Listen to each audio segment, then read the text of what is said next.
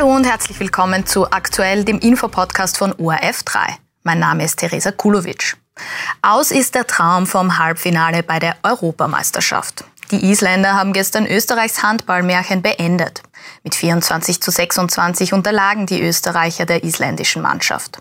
Doch nach der EM ist vor Olympia. Und die Chancen auf eine Qualifikation, die stehen gar nicht mal so schlecht. Darüber habe ich heute im OF3 Aktuellstudio mit Thomas Bauer gesprochen.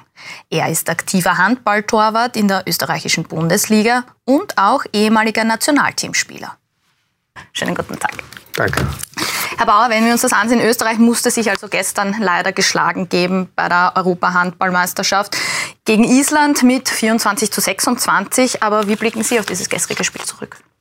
Ja, ich blicke sowieso auf das ganze Turnier sehr, sehr positiv zurück. Das war eine wirklich unglaublich tolle Leistung über das ganze Turnier hinweg und auch gestern noch einmal. Wir waren schon mit fünf Toren hinten oder mit sechs Toren sogar und haben uns dann noch mal zurückgekämpft. Also allein das gestrige Spiel, auch wenn es kein Sieg war, war noch einmal ja, eine, eine, tolle Präsentation der österreichischen Mannschaft.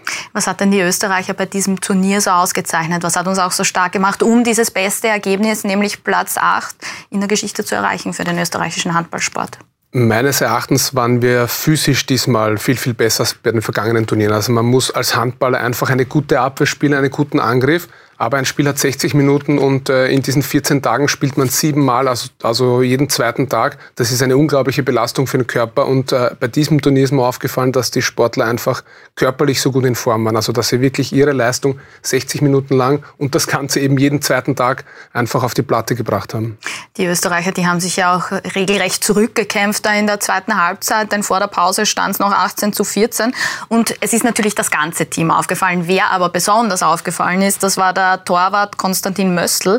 Sie haben ja auch selbst lange im Ausland gespielt. Äh, was macht ihn denn so stark? Hat er sich mit seiner Leistung, die er da auch präsentiert hat während des gesamten Turniers, für europäische Mannschaften qualifiziert? Spielen wir da schon in der Top League? Also mannschaftlich haben wir uns auf jeden Fall jetzt in der, in der Top-Gruppe in Europa platziert und Sie haben schon angesprochen, der Konstantin Möstl, äh, der, der Einser-Tormann des Nationalteams ist sicherlich positiv hervorzuheben. Eine Entdeckung, einer der Entdeckungen nicht nur im österreichischen Team, sondern überhaupt bei der Europameisterschaft. Er wird mit Lobeshymnen vollkommen zurecht überhäuft und ja, die Gerüchteküche brodelt schon. Äh, es ist durchaus möglich, dass wir ihn äh, im nächsten oder im übernächsten Jahr schon bei einem europäischen Top-Club dann sehen. Der Traum vom Halbfinale, der ist jetzt jedenfalls geplatzt, beziehungsweise von der Europameisterschaft. Der Traum von einer Olympiaqualifikation, der lebt aber noch weiter. Wie schätzen Sie da die Chancen ein?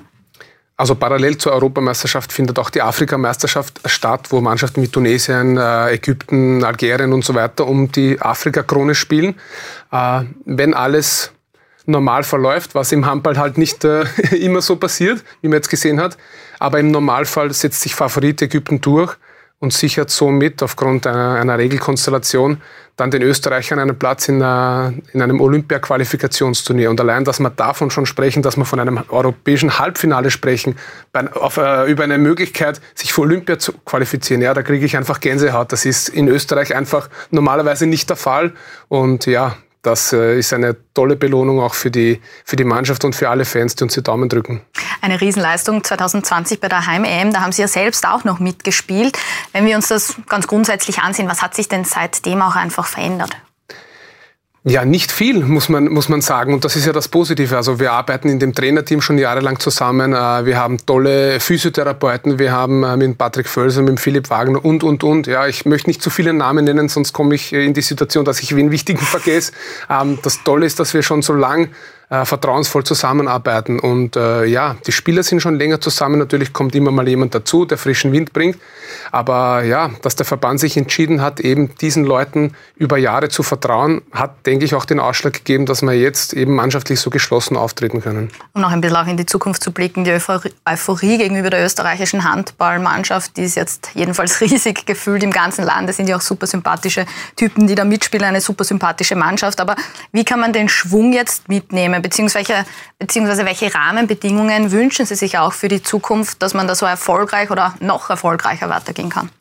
Also man kann sich nur bedanken dafür, dass äh, ein Sender wie ORF1 zum Beispiel sich ähm, ja, bereit erklärt hat, unsere Spiele einem breiten Publikum zur Verfügung zu stellen. Ja, wir haben ja mit ORF Sport Plus den, den sportspezifischen Sender, über den wir auch sehr glücklich sind, weil eben Randsportarten wie Handball eine ist, dort eine Plattform findet.